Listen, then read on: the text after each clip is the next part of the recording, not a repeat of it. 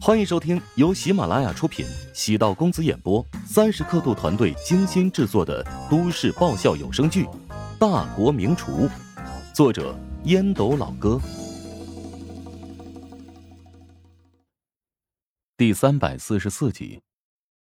乔治微微一怔，情不自禁的牵住陶如雪柔弱无骨的手掌。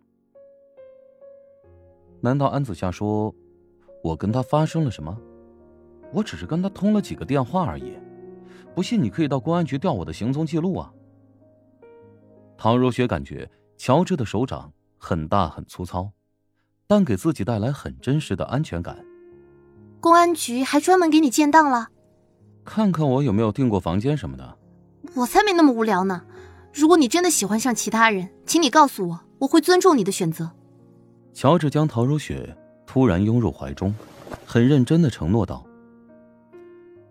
我这辈子是交代在你的手里了。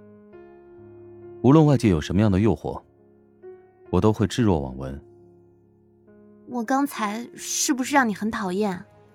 其实我也不想怀疑你，但最终还是没有忍住。没事，就是吃醋而已，小场面。我才没有吃醋呢。还不叫吃醋啊？乔治觉得陶如雪有时候挺可爱。陶如雪转身离开，低声冷哼：“讨厌你。”乔治望着陶如雪离去的背影，心里还是有些愧疚的。自己对陶如雪隐瞒真相，在很多人眼中，应该称得上很渣的行为吧。夫妻之间应该开诚布公，不应该彼此隐瞒。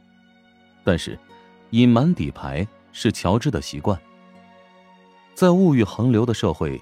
有大量底牌捏在手中，才能确保在关键时刻有改变局面的能力。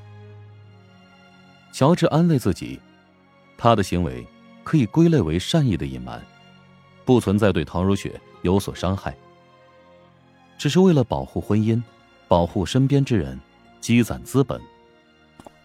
乔治进入房间，掏出手机，有好几个未接来电，在车上便知道。是宋恒德打来的，连忙给他回复电话。宋恒德抱怨：“你怎么不爱接电话呀？”对怀香集团的员工有要求，二十四小时必须开机。如果乔治是怀香集团的员工，早就被开除了。可惜乔治不是公司员工，宋恒德忍了。乔治能够感受到宋恒德的怒火，淡淡一笑，解释道。刚才我在开车，开车一般不接电话。宋恒德被乔治的理由弄得措手不及。现在年轻人开车都很疯狂，有一次他看到一个年轻人边玩手机边开车，直接撞上了隔离栏。乔治显然没有这个缺点，细节显示一个人的性格。他觉得乔治这个年轻人稳得可怕。徐金胜最近在旧金山。已经联系了好几个华裔商人，计划与他们共同合资建设蜀爵集团的海外店。尽管集团收益会变小，但是发展海外市场主要是为了布局，盈利放在其次。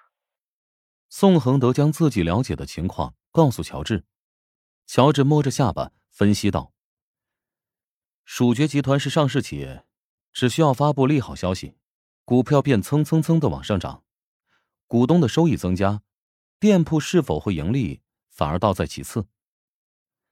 尽管得出这个结论并不算难，但能感受到乔治比同龄人出色的大局观。宋恒德低声道：“我已经参考你的意见，选择合适的对象，接近徐金胜了。”徐金胜为人比较谨慎，要稍安勿躁，不能让他引起警觉。放心吧，我这点耐心还是有的。徐金胜已经返回国内，春节过后还会前往旧金山，到时候会进行布置，争取一击必杀。我们不仅要对付徐金胜，还得对付他背后的刘达。嗯，我会让人谨慎办事。乔治正准备挂断电话，宋恒德突然问道：“哎，你最近和胡展娇走得很近？”“是啊，他是我的大学同学。”也是死党。有个铁杆也是挺好的，不过不要将自己的后背交给任何人，在绝对利益面前，谁也无法信得过。我不这么觉得，只要真心付出，总会收获真情。没想到，乔治会正面否决自己的想法。宋恒德笑了笑，挂断电话。他有些懊恼，不该好为人师，觉得乔治不会反驳自己，让自己难以下台。这暴露了内心一个不正确的想法。他将乔治当成晚辈，没有当成同一个级别的对手来考量。比如面对谭震，宋恒德会倚老卖老的干涉他的价值观吗？以乔治之前处理事情的手段和城府，根本不需要别人告诉他该如何在社会生存。他清楚的知道自己该做什么，和什么样的人交朋友。没有生死之交，宋恒德难以理解毫无保留的信任别人，但是，不代表乔治没有生死之交。乔治从邮箱里调出赵长健递过来的一堆资料，没有经过整理，像是一堆乱码。乔治打开一个文档，开始编辑这段资料，将信息按照轻重缓急进行归类，如此可以帮助自己更多的了解刘达和徐金胜。综合分析，刘达是一个成功的厨师，性格比较随和，处理事情很圆润，在外界的风评很好。不仅是巴蜀餐饮界的旗帜，也是华夏烹饪行业排在前五的领军人物。表面越是完美，深入挖掘，越是会觉得他狡猾冷血。逼迫董国断掌一事，就可以看出刘达的内心冷漠。其一，刘达早期拜师比较多，成名之后与一名老师发生过争执。当晚，这名老师因醉酒。失足跌入湖中而死。当时老师的子女为此找刘达闹过事，不了了之。其二，刘达结婚比较早，妻子和孩子长期生活在巴蜀省 T 市。刘达回家的频次很低，跟妻子的关系名存实亡。而刘达本人没有婚外情，为人处事非常克制，由此可见，他是一个很坚韧的人。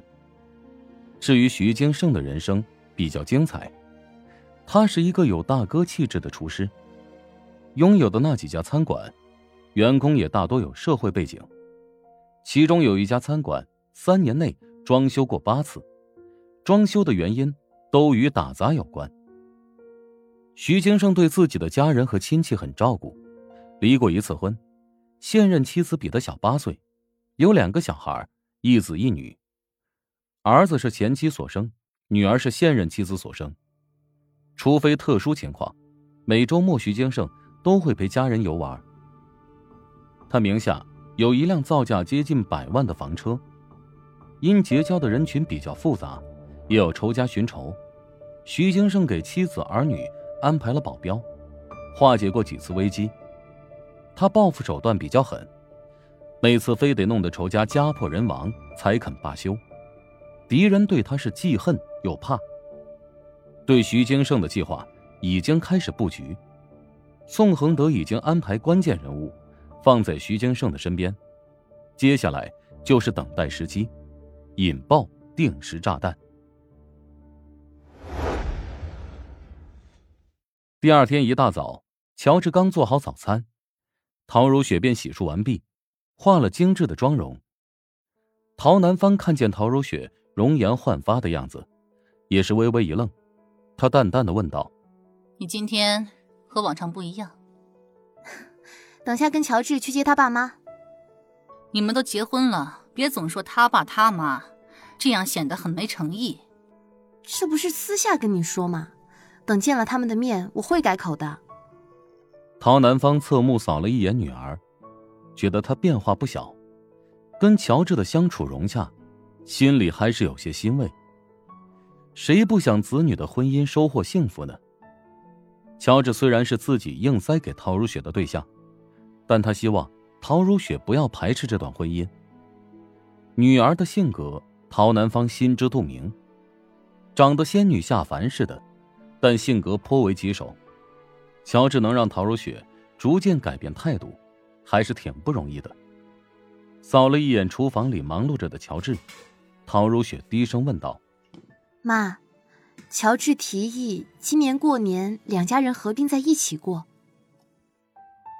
想关注我的更多日常，请进入我的主页，点击圈子，加入喜道公子的有声小说。